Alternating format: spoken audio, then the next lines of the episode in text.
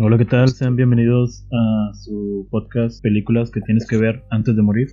Mi nombre es Omar Cavazos y el día de hoy vamos a hablar sobre eh, el universo animado de DC el universo de películas. Eh, está con nosotros Miguel Moscoso desde Perú. ¿Qué tal, Miguel? El gato, el gato, el gato. El gato, Alex el gato. Y nos acompaña eh, nuevamente el invitado especial, experto en cómics y en todo lo que tenga que ver con Marvel o DC, eh, el banana.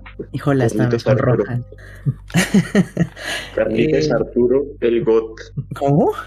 Hace tiempo que no escuchaba tu voz rato, ya un rato. Pues un gusto aquí estar de nuevo de invitado. Quiere decir que, que no lo hice tan mal la vez pasada. Entonces, vamos a ver qué sale el día de hoy. Eh, pues, un tema un poquito más, este, donde sí le voy a saber. Entonces, a ver qué, qué se da, muchachos. Y pues bueno, vamos a empezar. Eh, déjame les comparto. Bueno, queremos, quiero empezar eh, haciendo una, un esquema general de, de, lo que es el universo animado del que vamos a hablar. Eh, hay una hay una gran hay una diferencia entre el universo de películas animadas de, de los nuevos 52, bueno, basado en los nuevos 52, que este universo comienza con la película de Flash, Flashpoint Paradox, que si mal no recuerdo salió en el 2013 y esta película a partir de, ella se empezó a crear eh, un universo que está todo el universo animado está relacionado eh, entre sí. Y este universo animado eh, se diferencia de, otras películas animadas de DC que pertenecen a la firma Elseworld que la firma Elseworlds que viene siendo mundos eh, como el What If de Marvel que, pasaría. alternos paralelos. Mm. sí universos alternos historias que no son canon. Y bueno en, en teoría la primera película no sería Flashpoint. Eh, antes de Flashpoint, la película inicial sería Justice League War, que es la película, de hecho es la, imagen que están viendo en, pantalla. En, esta película es cuando se introduce a la Liga de la Justicia, tal como la vamos a ver eh, formada en esta edición, ya que si, si alguien es conocedor de cómics de DC, sabe que la Liga de la Justicia eh, tiene diferentes formaciones. A veces está el Martian Manhunter, a veces está Cyborg, a veces no está a veces está Green Lantern, eh, etcétera, etcétera. Pues, uh, claro, o sea, eh, para, para formar esta, esta serialización de películas que están interconectadas argumentalmente, en temática y con las formaciones, eh, digamos, definidas o predefinidas, pues no todas las pelis de, de DC tenían este tipo de, de característica, ¿no? Más o menos cuando o sea, yo recuerdo haber visto muchas pelis de, basadas en cómics de DC, pero que no tenían, más allá de la, de la relación argumental que tienen este bloque, este nicho de pelis, sino que eran incluso o se sentían más infantiles o más digamos, eh, para todo público, más familiares, pero este nicho, y desde que yo recuerdo a partir de, Flashpoint Paradox, pues como que parece que el target es un público un poquito más maduro, juvenil o incluso adulto. Y creo que tenía entendido que las pelis anteriores que tenían pues esta característica estaba más involucrado un, no recuerdo si director o animador conocido como Bruce Timm y ya cuando las pelis dejaron de tener a esta persona bajo tras su dirección se, se consolidó este proyecto, ¿no? Que a mi parecer hizo mucho más interesante y trajo mucho más eh, público a estas historias, ¿no? Basadas en cómics de DC, presentándonos ya unas, detalles más, un poquito más interesantes, matices más adultos.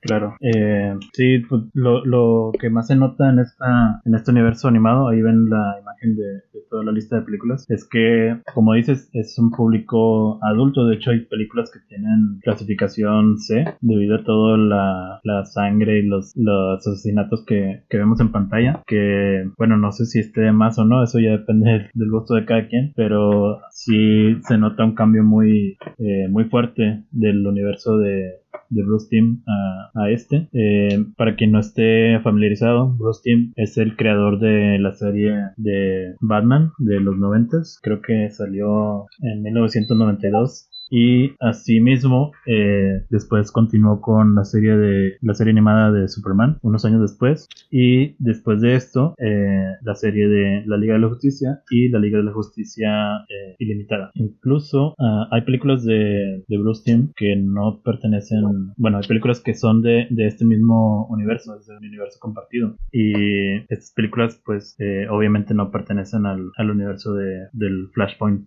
que así lo vamos a llamar, el universo Flash, que es el, el nuevo creo que, creo que, bueno, creo que la persona más autorizada para, para darnos los puntos de, de parecidos o diferencias entre la continuidad eh, de los nuevos 52 de los cómics de DC y la continuidad que se formó después de la peli de Flashpoint Paradox del universo animado de DC. Creo que, creo que sería interesante que, que Carlitos nos, nos indicara, ¿no? Más o menos eh, en qué convergen y en qué divergen pues estos, estos dos tipos de continuidades, ¿no? Que son para, incluso para el mismo público, pero nos ofrecen diferentes hechos o lo manejan de diferente forma. Bueno, como mencionan, eh, todo esto sobre la continuidad, sobre un universo conjunto, aquí solo como para agregar un poco a su idea, eh, sí, esta lista que estabas mostrando en pantalla es la como lista oficial que se dio para armar el, universo de el universo de Flashpoint, como lo, como lo llamabas. Que bien dices, está basado en el, en el universo de New 52, que prácticamente es un es un reboot, como un reboot, un reinicio eh, de parte de DC para, para su universo dentro de los cómics e inteligentemente en vez de seguir con películas individuales como lo estaba haciendo eh, DC Comics, eh, como mencionas, muchas de ellas, pues a, lo mejor eh, pues, dices, ah, es mi infancia, que están buenas, que no sé qué, pero como dices, no estaban como relacionadas, ¿no? A veces, pues hasta te llegas a confundir como de si esto está relacionado o no. Pero sería hasta la llegada de Flashpoint donde las películas empiezan a tener un orden. Sobre todo siento yo inspirado en, en armar universos de películas pues inspirados en otras compañías y en otros que ya lo estaban haciendo desde un poco antes. Y sobre todo eh, intentando no solamente vender como que ahora sí su universo, su película, ¿no? Sino que venderlo en, general eh, a la par con los cómics. Donde, donde se supone que New 52 representaba como una un reinicio fresco. Entonces la idea era tener un Superman, no que tuvieras que leerte desde cómo se casa hasta, hasta cómo se muere, cómo reinicia, cómo, cómo vuelve a vivir, bla, bla, bla. Que no tengas que leerte todo eso, sino que te puedas leer un Superman fresquito, un Superman que es novato y, que poco a poco va a ir creciendo. Entonces es una idea muy buena que tuvieron de parte de, de, de la animación, ahora sí, de las películas animadas, que es integrar ahora sí un Superman nuevecito, fresco y que ahora tenga su propio universo y que vaya a la par con los cómics porque así vendes tanto la película como los cómics y la gente no se confunde y dice, ah, este es el mismo gatito que estoy viendo aquí, el que estoy viendo en las películas. Entonces haces como una doble venta de ese lado. El problema aquí, ya nada más como, como un dato para aquellos que no están como tan pegados a los cómics, New 52 es considerado uno de los peores reinicios a nivel, a nivel eh, cómico, o sea, no solamente nivel DC Comics, sino entre todas las empresas en general de cómics, se considera uno de los peores reinicios. Eh, no porque no gustara, bueno, sí, es la, la, verdad es que muchos cómics pues no gustaron, ¿no?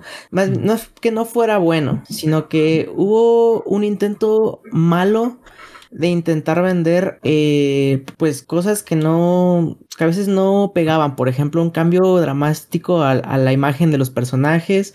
Eh, por ejemplo el Superman sin calzones ese fue una de las cosas que cambió pero pero finalmente pues se quedó no pero por ejemplo, hay un cambio eh, tremendo en la imagen del lobo. Un lobo que pues, se ve flaco, pues, no se ve rudo. Ese pues obviamente no gustó a los fans y lo que pasa es que eso fue borrado, ¿no? Ya, ya después. Entonces, eh, yo creo que se arriesgaron bastante con el, con el universo animado al meter uno de los peores reinicios de parte de DC Comics. Que incluso eh, para lo único que sirvió, en mi punto de vista, este tener a los New 52 dentro de los cómics fue para darle orden a cuántos universos iban a tener. De ahí en fuera, para mí, todos los reinicios de historias, la mayoría de ellos no fueron tan útiles. Sin embargo, si lo vemos de la parte de vista de, de las series animadas, pues entonces es, es, un punto bastante bueno porque es, es fresco, no, no tenías un universo atrás, no tenías nada que respaldarlo. Entonces lo echas todo fresquito y, y puedes notar que incluso a veces toman como inspiración de historias de antes del Flashpoint. Eh, entonces. Es verdad, es verdad. Esa, esa, parte, esa parte como que le da el, extra. Entonces. Eh, para mí, por lo menos, si van a seguir con esto, que supongo que vamos a hablar un poquito más sobre, sobre el canon después, para no, para no comerme todo el, el podcast. este, bueno, es, bueno, se supone que que esto tenemos que seguirlo desde el Apocalypse War, ¿no? Ya después de eso sería como el seguimiento que hay que darle a este universo, a ver qué van a hacer después, porque se supone o queda entre comillas que haber un nuevo reinicio, ¿no? Que esperaría yo que entonces fuera de nuevo a la par con los cómics, con lo que sería... Y... Ay, se me fue el nombre del, del, del evento que va después de Doomsday Clock. ¿Cómo le, cómo le llamaron? Sí, van a hacer, van a tomar las partes de Rebirth seguramente para, para ir seguir armando este universo que la verdad dudo mucho que, que, lo dejen como morir así nada más. Habría que darle un poco de contexto a quienes no, no estén enterados de Rebirth, es decir, después de, después de que se bancaron todo el final de, de los nuevos 52, DC volvió a reiniciar el universo para pues volver a, volver a evitarle toda la carga de leerse todo el bloque de New 52 y creó Rebirth, hizo Rebirth, o sea, desde Renacimiento una nueva continuidad. Eh, ahora, como decías, después de, de, Flashpoint se supone que iban a basarse ¿no? en, en cómics nuevos, pero inspirándose en algunos clásicos, ¿no? Como lo fue, por ejemplo, me sorprendió un poco cuando salió ¿no? La muerte de Superman o El reino de, de los Supermen, y pues sí, están cogiendo inspiración directa de, de, cómics anteriores, ¿no? Que fueron clásicos y fueron bestsellers incluso. En el, en el, en el hacer el apartado de, de los nuevos 52, pues a, a mí me pareció un intento de DC de de, bajarle un poquito a, la complejidad, porque, o sea, los cómics, si bien empezaron como historias un poco ñoñas para niños, poquito a poco pues, fueron evolucionando como a, un medio más denso de transmitir eh, crítica, de transmitir, eh, no sé, es para un medio netamente artístico, un, nicho de, consumidores un poquito más sibaritas, pero como que mientras más refinado se hacía la estructura, la narrativa, la ilustración, como que iban depurando clientes porque cada vez era un poquito más denso seguirle el paso. Y cuando yo leí el bloque de DC, de los nuevos 52 me pareció como una manera más simple, pero igual eran historias interesantes, como lo fue algunos Detective Comics de Batman o algo más, eh, no sé, eh, los Outlaws con Red Hood o Frankenstein y los miembros de Shade, por ejemplo, me parecían historias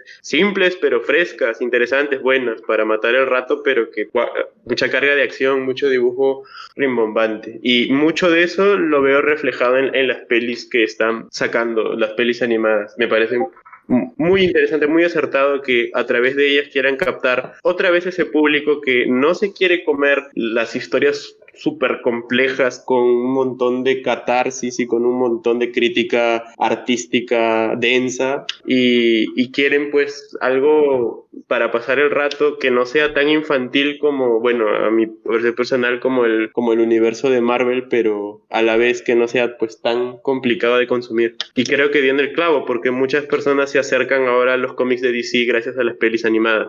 Ese es, ese es un punto interesante porque, o sea, si tú, bueno, ahorita ya está de moda, ¿no? Cualquiera ve películas de superhéroes, pero incluso las animadas como que mucha gente, aunque vaya a ver, no sé, las se echó las 10 de Marvel, ¿no? Estos 10 años. Y es súper fan de cualquier película. Batman v Superman es su, es su dios. Si tú le dices, vamos a ver una peli y le dices, es animada, como que mucha gente te va a decir, no, eso es para niños. O sea, como que, aunque ya el género de superhéroes este, está bien formado como en el público en general, ¿no? O sea, ya nada más para ñoños y para niños, ¿no? las películas de DC vinieron a traer como que el, ese nuevo enfoque, como, ok, no es tan complicado meterse en, las, en el canon de las películas, pero tampoco son películas como que para cierto público, ¿no? O sea, sino que abren ese horizonte como a, más público, el público en general, y siendo como, como mencionabas antes, más maduras, un poco más como para para adolescentes, adultos. Entonces ya llama más a esas personas que incluso cuando te le decías vamos a hacer una película animada te decían que no. Ahora ya se animan porque porque no es no es el clásico, no no es no es prácticamente la, caricatura que pasan en la tele, sino que ya es algo que trae el contexto de atrás, el contexto de fondo, que incluso puede llegar a ser una historia súper bizarra, súper oscura. Entonces, eh, me, me, agrada este punto que mencionas de, de, que abre como que las posibilidades y le abre mucho el camino hacia nuevos lectores, o bueno, aquí no son lectores, sino gente que quiere ver como las películas, no acercarse a ellas. Sí, y como dices, eh, sí eh, abarca un nuevo público, pero pues lamentablemente todavía existe este cliché, eh, como mencionas, de que mucha gente aún cree que las películas animadas son para público infantil, a pesar de que, como vimos con este nuevo universo, bueno, que ya no es tan nuevo, eh, una buena parte de las películas eran de hecho clasificación R, que ni siquiera los niños podían verlas. Entonces, eh, pues es algo muy contrastante en ese sentido. Y también quería comentarles que, bueno, antes de, este reinicio del New 52, eh, personalmente yo no, no era conocedor de, nada de cómics. Entonces, fue a partir de, de, este reinicio que yo empecé a leer, a leer cómics, algunos, tampoco no soy un experto. Y, y fue como fui conociendo más a todas estas historias. De hecho, es que ahorita ese, ese era el encanto. Ese era el encanto de los nuevos 52. O sea, te armaban un bloque y todos empezaban en eh, Detective Comics 1, Action Comics 1, Superman 1 y iban avanzando en paralelo y hacían referencia y te decían que no. O sea, era, era un reinicio digerible, suave, interesante, buen arte, guion no tan complejo, pero pues atractivo. Si te gustaba lo que estabas leyendo, pues seguías y si no lo dejabas. Y iban a ir convergiendo en en, un gran final, que no sé si muchos lo consideran bueno o malo, pero pues es un final y ya. Pero esa etapa fue para exactamente lo que tú dices, que gente que estaba un poquito Mm, sin ganas de meterse en el mundillo de los cómics porque te dicen, oye, léete Torre de Babel, pero para eso te tienes que leer Superman número 348 y leerte la página 6 de Batman número no sé cuánto y te mareabas y ya no, tenías ganas pues de, de, ingresar, ¿no? Pero como que este, este bloque de más ordenado y sin, y tan, sin tanto, tanta referencia o autorreferencia hace más sencillo que, que pues que te, que te entres a los cómics. Y eso mismo se ve reflejado en esta y la repercusión de estas pelis, o sea, vamos a hacer un poquito de retrospectiva. Eh, el género superhéroes, Spider-Man 2, eh, la peli de Daredevil que no fue tan buena, o sea, fue, fue buena, pero no a muchos les gustó.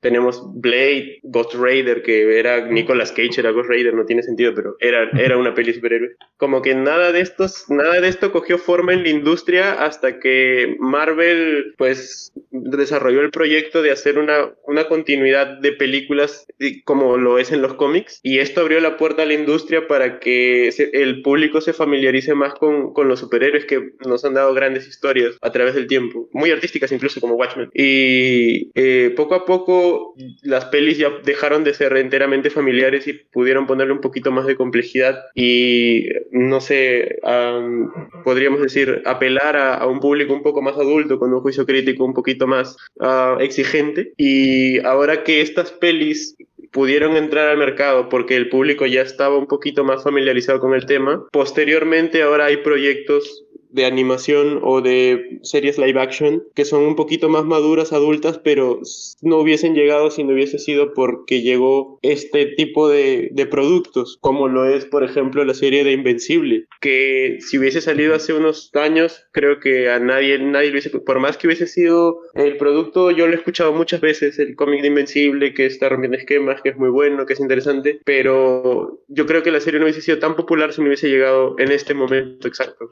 Y y creo que es bueno para la industria porque de esa misma manera, como pasa en Japón, eh, proyectos más underground de cómic o, de la, o del mismo rubro van a poder encontrar espacios comerciales y ser un éxito comercial y poder seguir incluso series como The Boys. Ah, no quiero hablar de Flash de, Warner, pero eso, olviden eso, omitan esa parte. Pero creo que sí, creo que cada vez está dando más cabida gracias a este tipo de, de proyectos como lo es el universo animado de pelis. Exactamente. Eh, como dices, abre, se abre una brecha enorme y como mencionado, o sea, se prende, le prende el foco a DC Comics de armar el universo y, y empezar a sacar eh, cómics. Y, y, aquí un punto me voy a regresar un poquito y después retomo lo que estabas mencionando. Eh, un punto importante que dices, a veces leer un, un solo cómic dentro de DC Comics es tener que leerte mil cosas atrás. Y ahorita como mencionábamos en las películas, retoman algunas cosas de cómics anteriores al Flashpoint. Pero lo que hacen eh, inteligentemente es meterte la historia principal y decirte, si quieres leerte esto, nada más es este y este cómic. El ejemplo principal de, esto, el reino de los supermanes, que te dicen que lo único que necesitas para leerte el reino de los supermanes es agarrarte la muerte de Superman y ya de ahí no tienes ningún problema, sin que nadie más te moleste, vas, buscas tus dos cómics para verte más de lo que ya viste dentro de las películas. Y es lo que les decía, o sea, está tan conectado que la idea aquí es venderte tanto la película, como venderte eh, el, cómic, ¿no? Aunque sea viejo, pues saben que si sacan una reimpresión después de que sacan la película animada, se va a vender, aunque sea unas cuantas copias. Y, bueno, retomando el otro punto de que, gracias a todo esto se abre una puerta enorme para, para series un poco más maduras. Yo, así como lector de cómics un poco más este underground o independientes, como quieran llamarle, tengo miedo, tengo miedo de que la historia se repita. O sea, es esa frase de toda la vida, ¿no? El, que no conoce historia está, está este condenado a repetirla. Y creo que, creo que es momento de que, de que pase. O sea, si tú vas, muchos directores así famosos de, de, películas que no son de superhéroes, incluso de superhéroes como James Gunn, que hizo la de la de Suicide Squad y, y Guardians de la Galaxia, dicen que en cierto punto las historias tienen que evolucionar o se va a morir el cine de superhéroes. Eh, su idea es como que, como que vayan a cosas más maduras o que cuenten otro tipo de historias. Y siento que es porque no conocen qué pasó con los cómics eh, por ahí, para el que no esté tan enterado. Hubo una época dentro de los cómics donde pues todo era Superman, todo era Batman, todo era Spider-Man, todo era colores. Y aunque tenían historias que eran interesantes, que, que eran profundas, Aquí yo siempre se lo adjunto a Alan Moore de que él inició la edad oscura dentro de los cómics. O sea, ¿qué es la edad oscura? Es prácticamente intentar escribir superhéroes oscuros, historias macabras. Es decir, alejarse de la idea de, que eran para adolescentes y niños y llevarlo a un público adulto. Entonces yo siento que, que las películas animadas de DC Comics están dando un punto bastante fuerte para que esto se repita. No solamente dentro de las películas animadas, porque porque eh, ahí ya vimos algunas historias como, como Red Son, que de cierta manera entra dentro de la edad oscura de los cómics, eh, sino que como son historias de este tipo, historias un poco más maduras, incluso películas que atraen más a los adultos, la industria se va a dar cuenta que, que si, si voltean la cara, si empiezan a traer historias, ya lo vimos, trajeron The Voice, trajeron eh, Jupiter Legacy, que por cierto fracasó enormemente, em, trajeron Invencible, vamos a repetir una edad oscura eh, dentro de las películas donde todos sean Supermanes malvados, donde todos sean historias etchy, trayendo gore y, simplemente para atraer público. Y, lamentablemente siento yo que la puerta para todo eso va a ser las películas animadas de DC Comics. Está como caminando en el, en el filo de la navaja entre soy edgy o soy el, el, el universo de Marvel bien hecho o algo así. Bueno, Obviamente el, universo de Marvel está demasiado orientado a las pelis familiares, ¿no? Que llega a un punto casi risible, que yo entiendo que sean palomeras, entretenidas, con efectos espectaculares, pero eh, no, no, me va a dar nunca la, la catarsis que me da ver una, una, un buen argumento, un, buen guion de, de cómic que te haga cuestionarte, no sé, la moral, el sentido de justicia, el sentido del sacrificio que tienen generalmente, ¿no? Para eso, bueno, al menos para mí es, ese es el, el punto que deben tener las, las buenas historias de superhéroes, ¿no? La, el dilema moral, la dicotomía entre lo que es lo correcto y lo que es bueno para mí o bueno para los demás. Pero eso ya es abrirnos un poquito de, de la temática de este podcast, ¿no? Más allá pues, de pues, las pelis que nos plantea el proyecto. Eso que mencionas de la moral ambigua, eh, eso viene desde el cine noir, que el cine noir está desde los 50. Entonces, pues a mí me parece una buena idea lo que comentas, porque así podría renovar el cine animado si le incluyeran eh, elementos del, del, cine noir. Eh, creo que por ahí Batman Gotham by Gaslight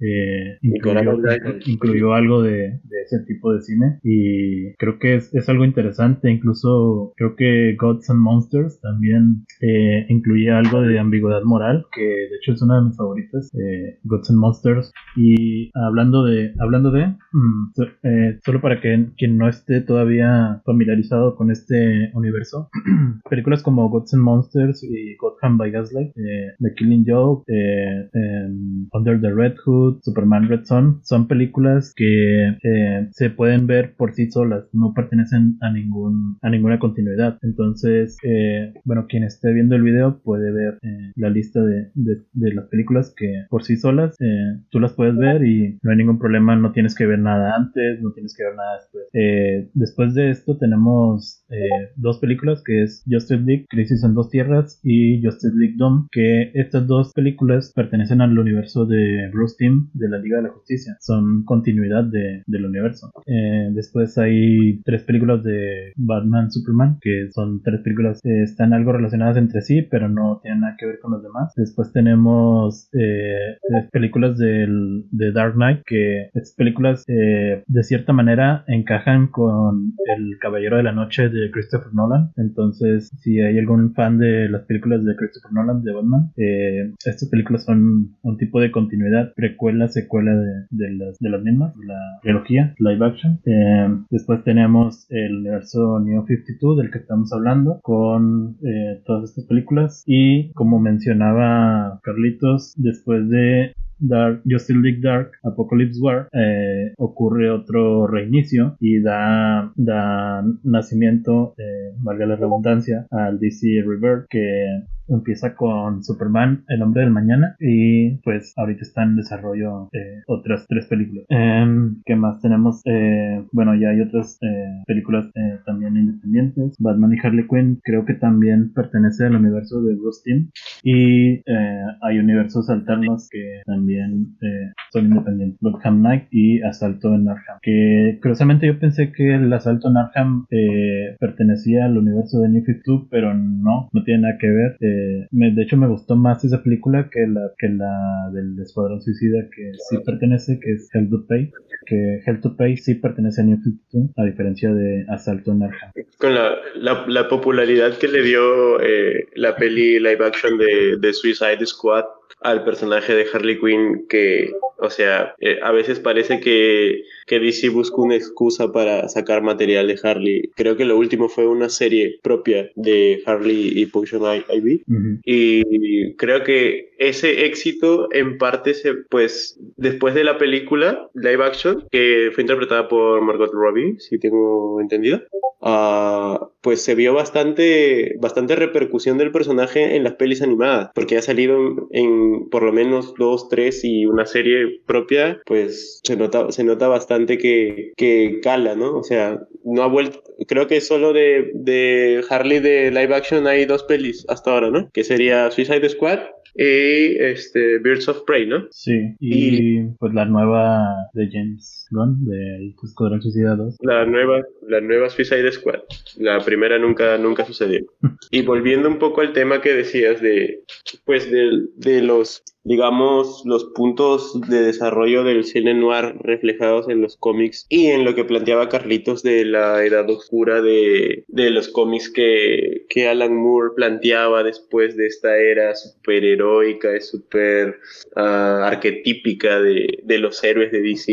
Eh, creo que, que sí se, se, ven, se ve bastante en, en, en este bloque de pelis. Incluso recuerdo que el The Flash Paradox comienza con, con una reflexión filosófica de, de, la mamá de Barry Allen diciéndole, ¿no? Eh, sobre las cosas que puede cambiar y sobre las cosas que tiene que afrontar. Y pues para quien no hayan visto The Flashpoint Paradox, el final es como parafrasear lo mismo, pero en un contexto totalmente violento, brutal, eh, trágico. Y que de esa tragedia le da inicio a, la nueva continuidad. Claro que termina con un momento super cursi entre Barry y Bruce Wayne, pero Uh, esto se va a ver reflejado en los argumentos de, de, de Justice League War, de, de, Bad Blood, ¿no? Por ejemplo, eh, si recuerdo, eh, Under the Red Hood está dentro de este bloque, no recuerdo, pero me pareció muy buena peli también.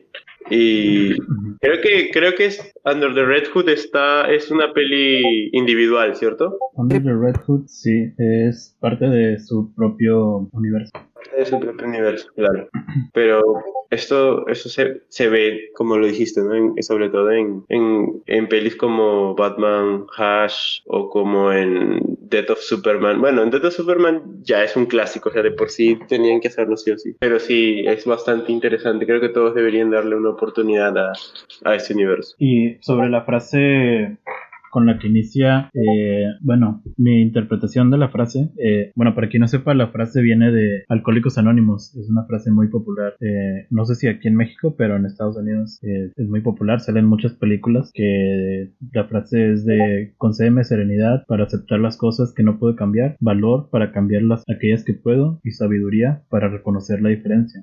esta, esta frase es para Alcohólicos Anónimos o bueno, más que nada es para quien sea adicto a cualquier problema, puede ser alcohol, drogas, sexo, etcétera. Entonces, creo que creo que esta frase viene de la obsesión que tiene Flash con, con poder salvar a su madre y creo que creo que encaja eh, esta frase con, con la, la, maduración que requiere el personaje para poder eh, sobrepasar esta tragedia. Sí, y bueno, claramente no vamos a escuchar algo así en, en productos eh, estrechamente familiares o arquetípicos, me parece buena idea que, que intenten y desarrollar trama a través de recursos un poco más adultos. Más adultos en el sentido de un poco más complejos, o que no subestimen por lo menos al, al consumidor, no subestimen al, al espectador, porque eh, a veces mm, las, las producciones quieren o, o nos dan algo súper digerido, familiar, que no tiene absolutamente ninguna arista y es perfectamente pasable para menores de 5 años que no tienen idea de lo que están viendo y los padres que llevan a verlos hasta para, es decir, el público en general. Y hay otras personas que creen que le saben pero no le saben y te dan un bodrio lleno de violencia y gore sin sentido. Creo que el día que, el día que la gente se, eh, se haga popular cómics como Crosset, creo que ese día se va a morir la industria porque no, tiene, tiene que haber un, un, equilibrio entre, entre lo, que, lo que el espectador merece con respeto, sin que se le subestime, y con que no se, abuse de ese sentido de brindarle, no, no, sé si complejidad, pero abusar de recursos maduros, como lo es el gore, la violencia, eh, las escenas explícitas, el lenguaje soez. Creo que, creo que por el momento está en un, en un límite exacto el, el desarrollo de este universo. Claro que hemos tenido pelis como The Killing Joke, que si bien en los cómics hace referencia y no se muestra nada netamente explícito, creo que en la peli se trató de ahondar un poquito más en esta relación, eh, no sé si amorosa, pero sí eh, personal de, de, Batman y Batgirl, para, no sé si extender la peli o darle un poquito más de carga emocional al, al actuar de Batman, pero uh, me pareció una jugada arriesgada y sinceramente no quiero que lo vuelvan a hacer con ninguna peli, porque Pues este cómic es un clásico y tocar los clásicos como que sí despierta fibras sensibles y más si lo haces en pro de no sé si buscar morbo o si de verdad consideraba necesario para la trama. No, y totalmente, totalmente fanservice, no, hay más.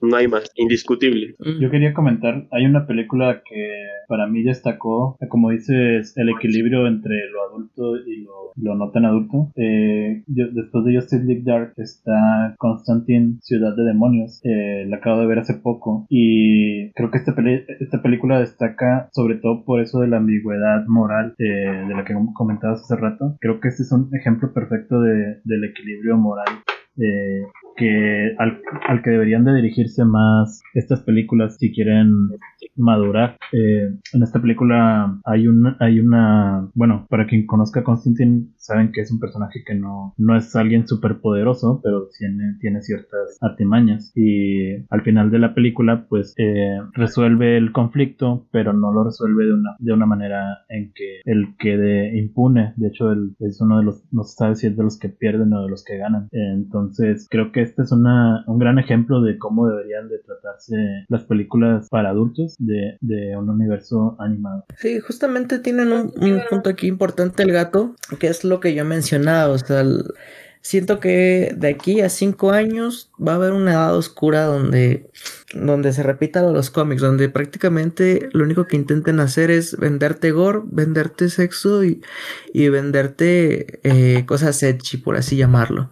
Y después de, de, un tiempo donde ya la gente se canse de esto, donde ya incluso llegue cómics como, cómics como Crossed, em, a un live action o incluso a una serie animada la gente se va a cansar y entonces va a entrar eh, este nuevo movimiento, por así llamarlo, esta nueva evolución, donde ya vamos a ver películas como la que comentas de Constantine o vamos a ver películas como The Killing Joke, que es decir, ya son con temas un poco más adultos, pero bien estructurados. O sea, nada más es venderle al niño Echi de 14 años, sino ya venderte una historia buena que se pueda disfrutar. Eh, pero para esto, para que yo vea esto, o sea, por lo menos en mi opinión, no veo que sean unos 8 años máximo para, para llegar a este punto de evolución, porque tiene que pasar así. No veo otra manera de que de repente eh, DC Comics o Marvel o, cualquier otra Image, IDW saquen sus productos y, y los saquen bien hechos. O sea, lo primero que van a hacer es querer atraerte con el gore a más no poder. Y incluso con una serie como lo es Invencible, lo notas, o sea, ¿qué es lo primero que te hacen? La última escena es gore absoluto, ¿para qué? Para atraer a la gente. Entonces, lamentablemente va a ser así para poder tener la evolución que, que estás comentando, Mar. Pero no lo veo mal, o sea, es, como la evolución básica y, y pues prácticamente después de, de, este tiempo, pues ya será ver si se mantiene el cine de héroes o prácticamente muere como, como cualquier otro cine de de moda, ¿no? Como los cowboys o como los detectives. Exactamente. Creo que llegó un punto en que, en que estos movimientos, no movimientos, sino tendencias llegaron a, a ocupar cada, cada parte del espectro y, y, una ejecución tan, no mediocre, pero en tan, de tan bajas expectativas que se termina derrumbando hasta que aparece la nueva novedad. Y sinceramente no tengo idea de lo que va a ser la nueva, la nueva tendencia. Me gusta la tendencia de superhéroes. No me gusta cómo lo ejecutan ciertas compañías. Por ejemplo, no soy fan del, del universo de Marvel, por más que es muy taquillero, muy exitoso.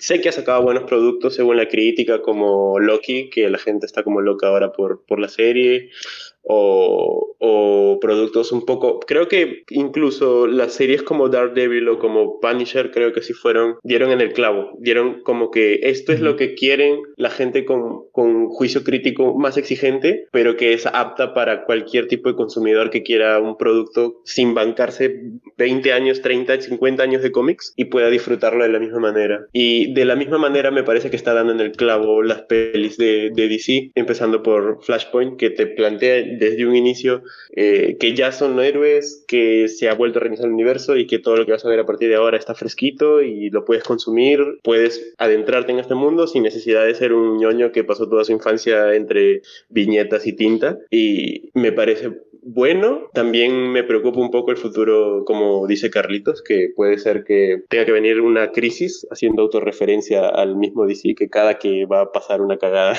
lo llaman crisis.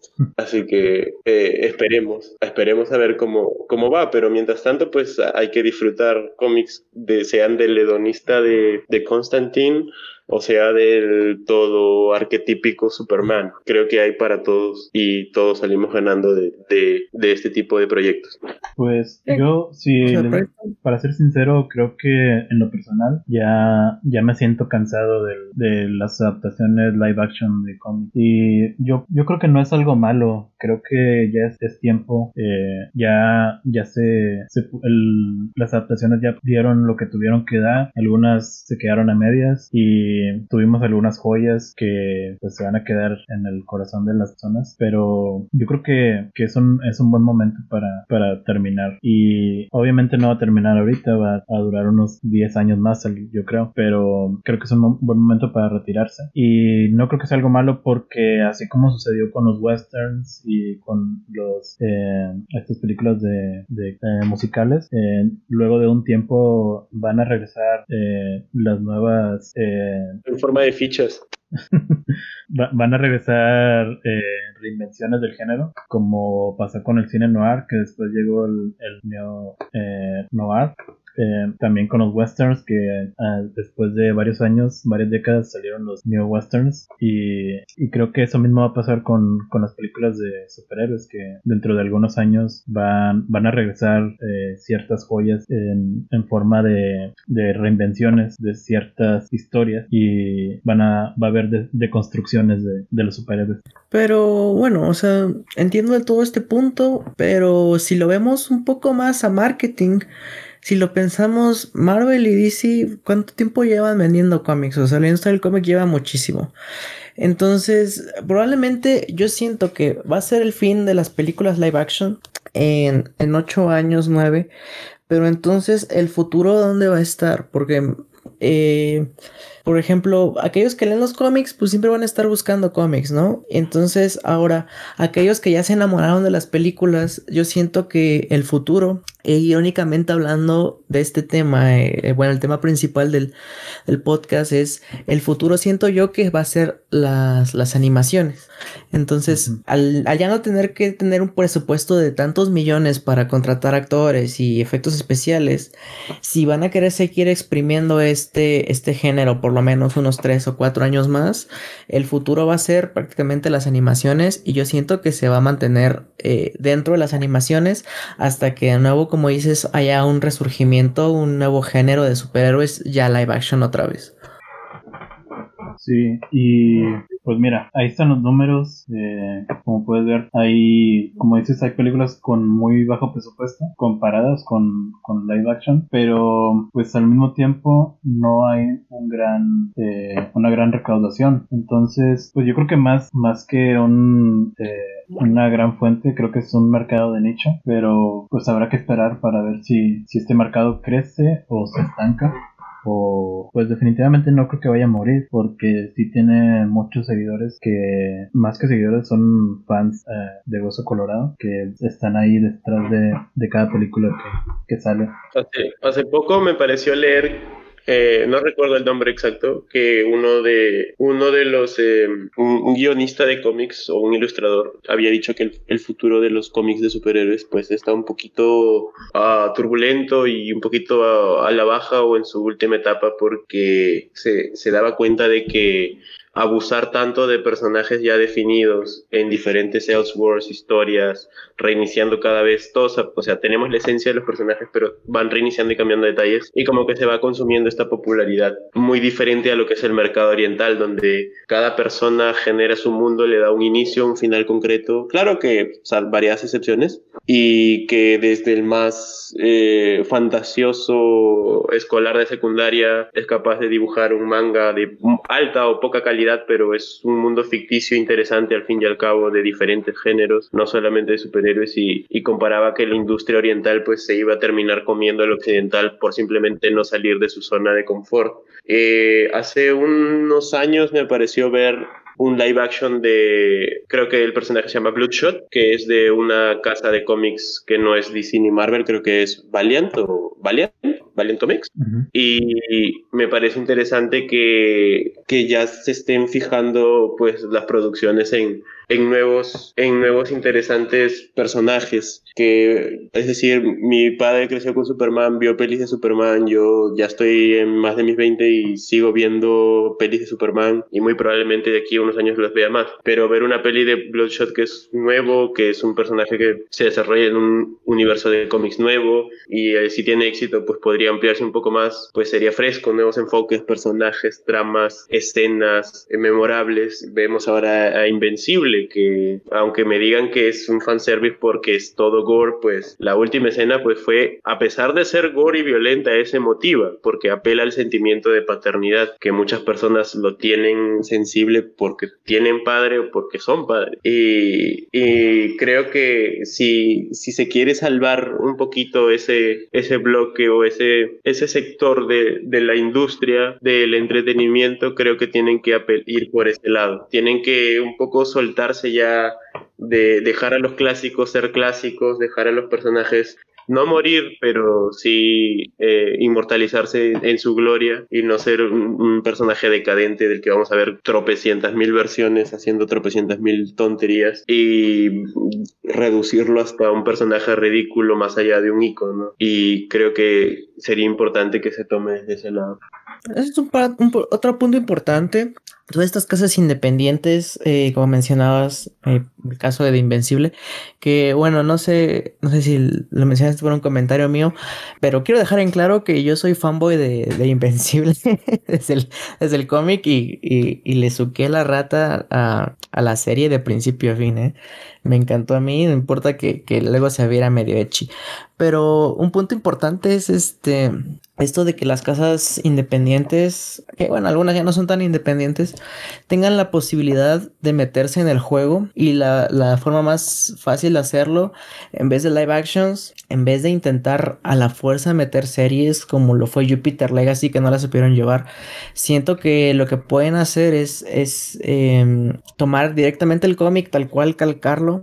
Un cómic bueno, obviamente, ¿no? No vas a, calcar por ahí este, algún cómic caca, ¿no? Sino un buen cómic que sepas que ya vendió, que tiene una buena historia, lo calcas directamente a una serie animada y estuvo, tienes un éxito asegurado y no solamente gana la, la que lo publicó, gana el autor, gana eh, el vato que la, la, está transmitiendo, ya sea el servicio de streaming o directamente en el cine, sino que también tú ganas como espectador, porque por ejemplo, eh, para mí pensar que iba a haber algún día un, un live action de, de, Invencible sonaba pues imposible, ¿no?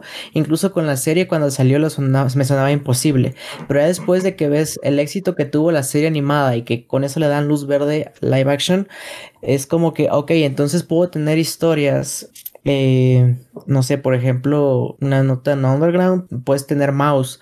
Mouse, eh, prácticamente un, un, este, una apología a los nazis y todo este, este problema que, que hubo un poco de un poco crudo o muy crudo un cómic uh -huh. que puedes incluso adaptar a una serie animada que va a parecer que es para niños pero que, que te puede dar pie a hacer no sé a lo mejor no live action porque pues, ni modo que le pongas botargas a la gente no pero a lo mejor no sé una animación en 3D o algo por el estilo y que te abra las puertas. Y entonces si bien se puede estar muriendo ya la edad de Superman ya te va cansando la edad de ver a Iron Man todos los días entonces como decía el futuro tal vez esté en la animación con todas estas casas independientes que, que tú tienes detrás, ya sea IW, ya sea eh, Image, ya sea incluso eh, cosas un poco más locales, ¿no? Quién sabe, incluso se animen aquí en México a tomar alguno, algún cómic mexicano y hacerle eh, una serie animada, quién sabe. Digo, las posibilidades del futuro son muchísimas para quien quiera meterse al mame de los superhéroes, es la posibilidad perfecta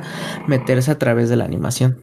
Y bueno, regresando un poco al tema, ya que ya vamos a, acercándonos a la hora, eh, ¿tienen alguna película favorita o una película que, les haya parecido insufrible de, este universo animado? ¿Algo que quieran, alguno que quieran destacar?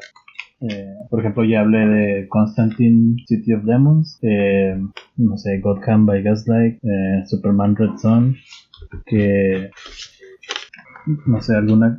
yo, por ejemplo, hay una película que no pude ver, sinceramente, que es Wonder Woman Blood Dance, que simplemente me pareció una, una basura. Eh, no pude soportar más de 20 minutos de la película, entonces tuve que quitarla. Y de ahí en fuera, creo que, que todas las demás películas han sido pues muy, muy bien adaptadas y pues no, no encuentro nada, nada malo en alguna otra. No sé, alguna, ¿ustedes tienen alguna favorita o, alguna no tan favorita? Em, bueno, de mi lado,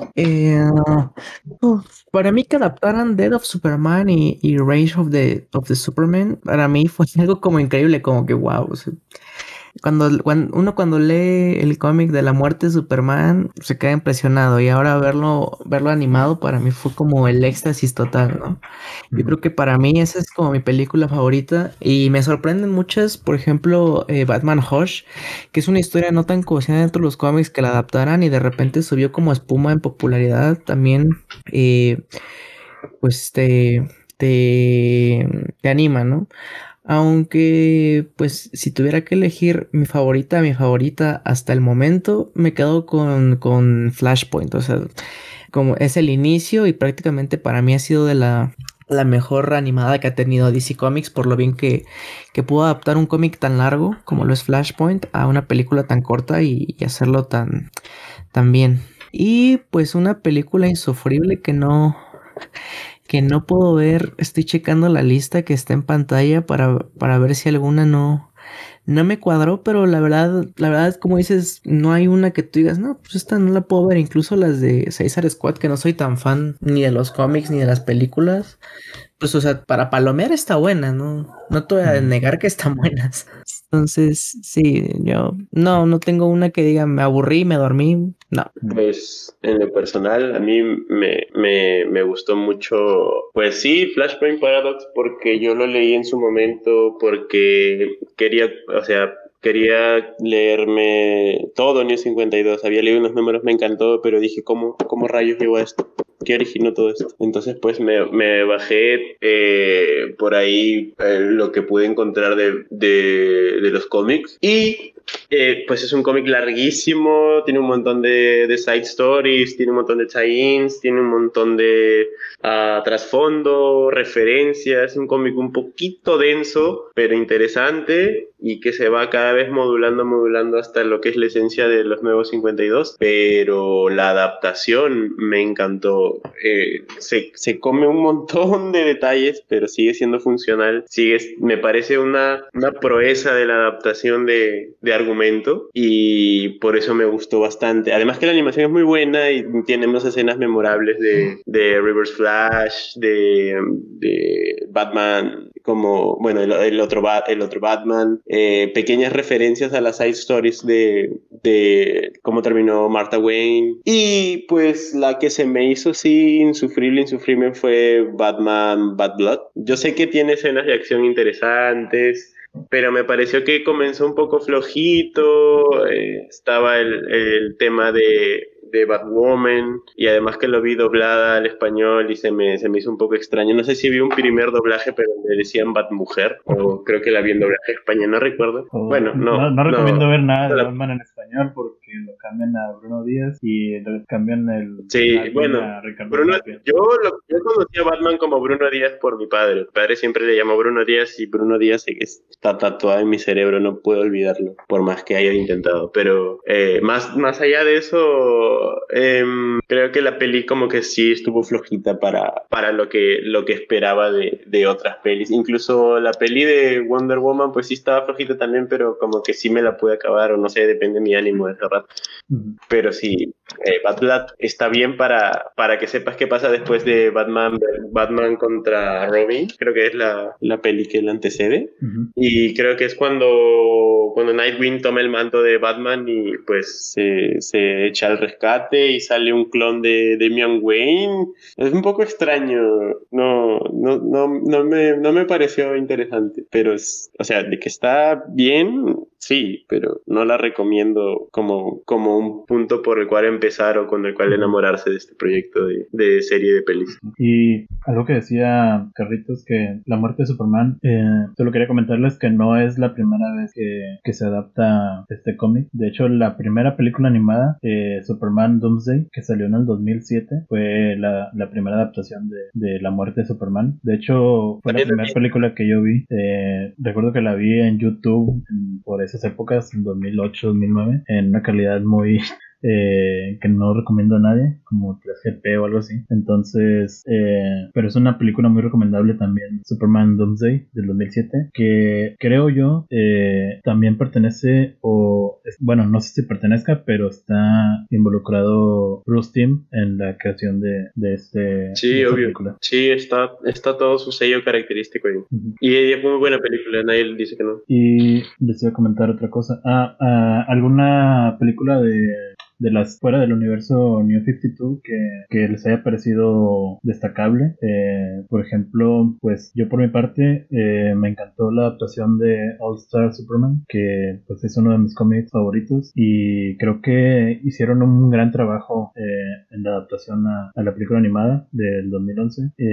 creo que muy pocas cosas dejaron fuera, solo creo que nada más la parte de Cibarro, que es una, una versión diferente de Bizarro. De ahí en fuera creo que nada, nada muy grande que hayan dejado fuera. Y creo que es una muy buena adaptación. Y creo que también eh, Superman Red Son, que también de mis favoritos, lo leí, la película la acabo de ver hace poco, hace unos días. Y bueno, el cómic lo leí hace varios años, entonces, según lo que yo recuerdo, sí, también es una muy buena adaptación. Eh, creo que dejaron muy pocas cosas en fuera y pues dieron muy bien el mensaje de que el comunismo no funciona aún teniendo, aún con Superman de su lado.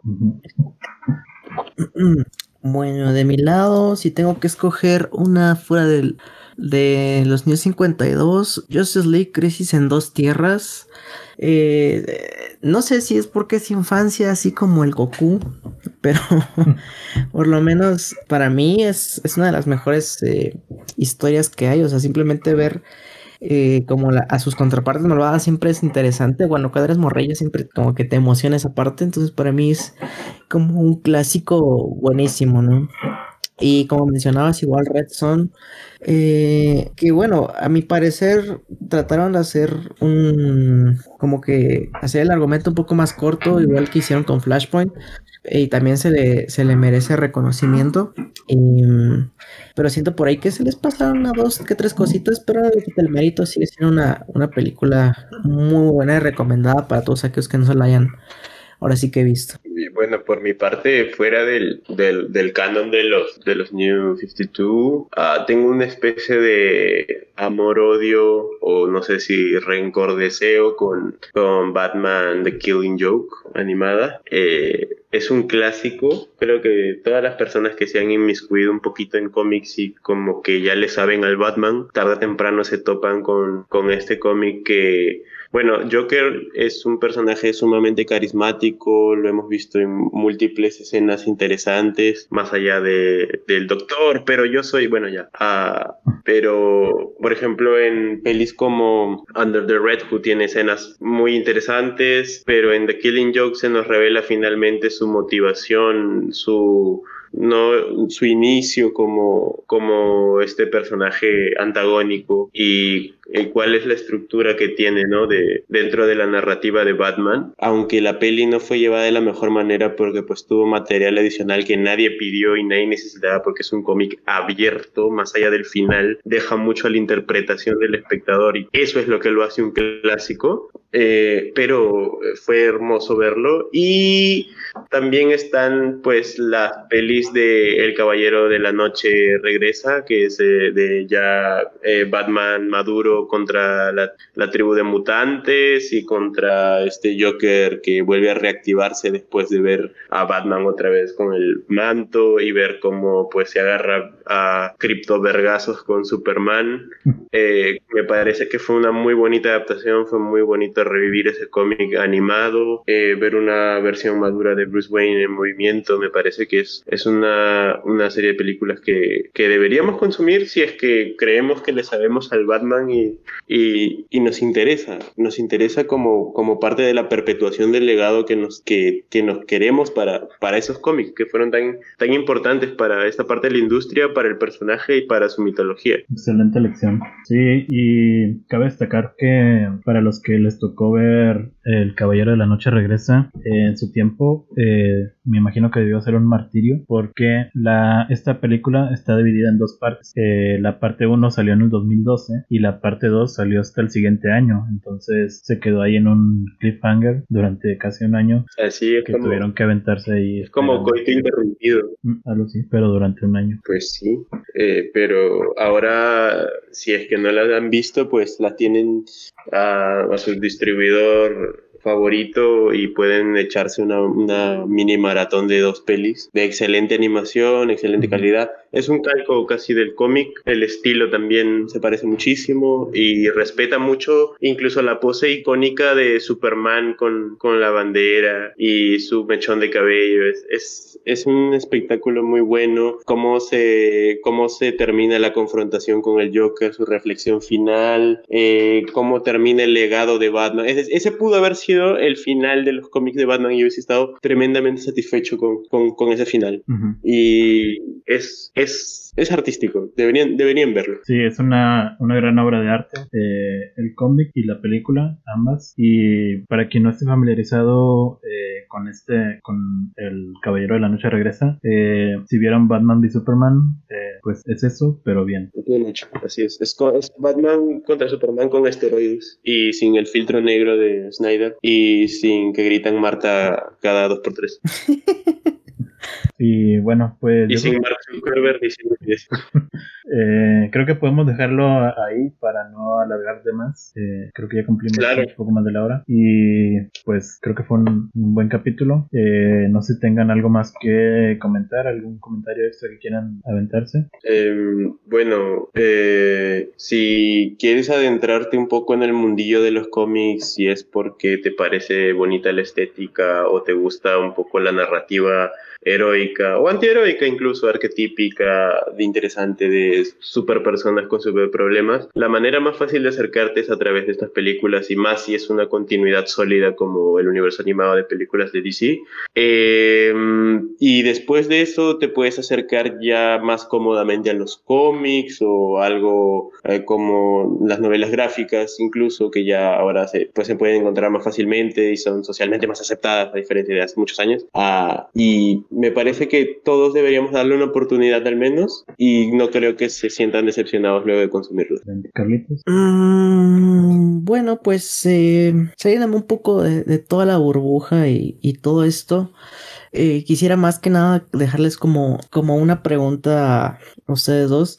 ¿En algún punto ustedes sintieron el, el cambio de, de, DC Comics de ser más como, bueno, las películas animadas, de ser un tonto más para niños como para adultos? ¿O simplemente fue como el cambio fue tan gradual que no lo notaron? Pues yo por mi parte creo que sí, eh, sí lo sentí gradual, pero más que nada en los últimos, en las últimas películas sí sentí como que el golpe de que eh, de, de, dije esto, bueno, no sé si sea algo personal, pero dije esto no lo puede ver mi hijo eh, porque se va a quedar traumado, no puede ver a Superman siendo desmembrado o cosas así, entonces sí, las últimas películas sí las sentí algo eh, choqueantes, pero creo que en general eh, fue una, una buena transición, si es lo que querían lograr, eh, pero sí no, no, no, sentí tan, tan de golpe como eh, de un día para otro. Bueno, yo en lo personal sí sentí que se volvió Seinen de golpe, porque recuerdo que en las películas de Tim, cuando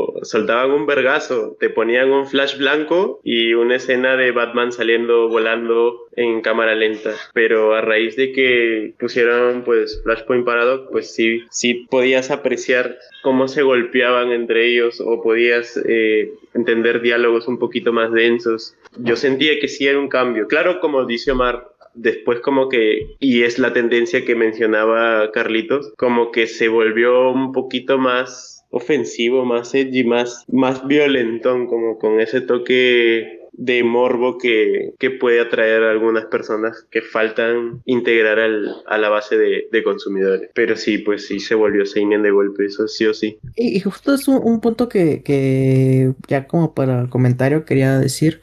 Realmente como que las fueron llevando tan bien, pero justo lo que comentaba Omar, que de repente como que sí, sí te dan ese golpe, ¿no? O sea, lo hicieron también la transición y hay un punto donde te golpea y ya dices, no, espérate. Aunque pues ya acostumbrados a lo que iban como manejando, pues te acostumbras rápidamente, ¿no? No es como que las vas a dejar de, de ver, pero sí, sí eh, entiendes por dónde van a llevar las cosas. Y, y, pues nada, yo creo que ese es como que mi, mi comentario final de lo bien estructurado que está el, el, universo de cinematográfico, que incluso muchos dicen es mucho mejor que el, live action por la manera en que lo estructuraron, en la manera en que lo están trabajando, e incluso en las historias que están contando, y, y yo me apunto, o sea, para mí el universo de DC Comics dentro de la animación es probablemente de lo mejor que tiene DC Comics, incluso mucho mejor que muchas de las series que están trabajando hoy en día. Sí, concuerdo completamente. Y bueno, pues hasta aquí el capítulo de hoy. Eh, muchas gracias por haber participado, eh, Gato, Carlitos. Por mi parte yo me despido. Por mi parte yo me despido. Mi nombre es Omar Cavazos y nos vemos en el próximo video. Bye. Nos vemos, siempre fue un gusto. Un gusto estar con ustedes y bueno, si me vuelven a invitar, por acá andaremos de nuevo. Un abrazo para todos. Igualmente, Carlitos. Ah, y suscríbanse al canal del Bananas. Ah, sí, ahí échenle la suscripción. Ah, pues, pues dilo ya, di, di, di. ¿Cómo, ¿Cómo se llama tu canal? ¿Cómo te encontramos? Ah, este. Pueden encontrarlo en YouTube como, como Carlitos Banana. Ahí andamos subiendo historias de cómics y todo lo que se pueda. Es muy cool, pásense por ahí. Y pues sería todo. Bye.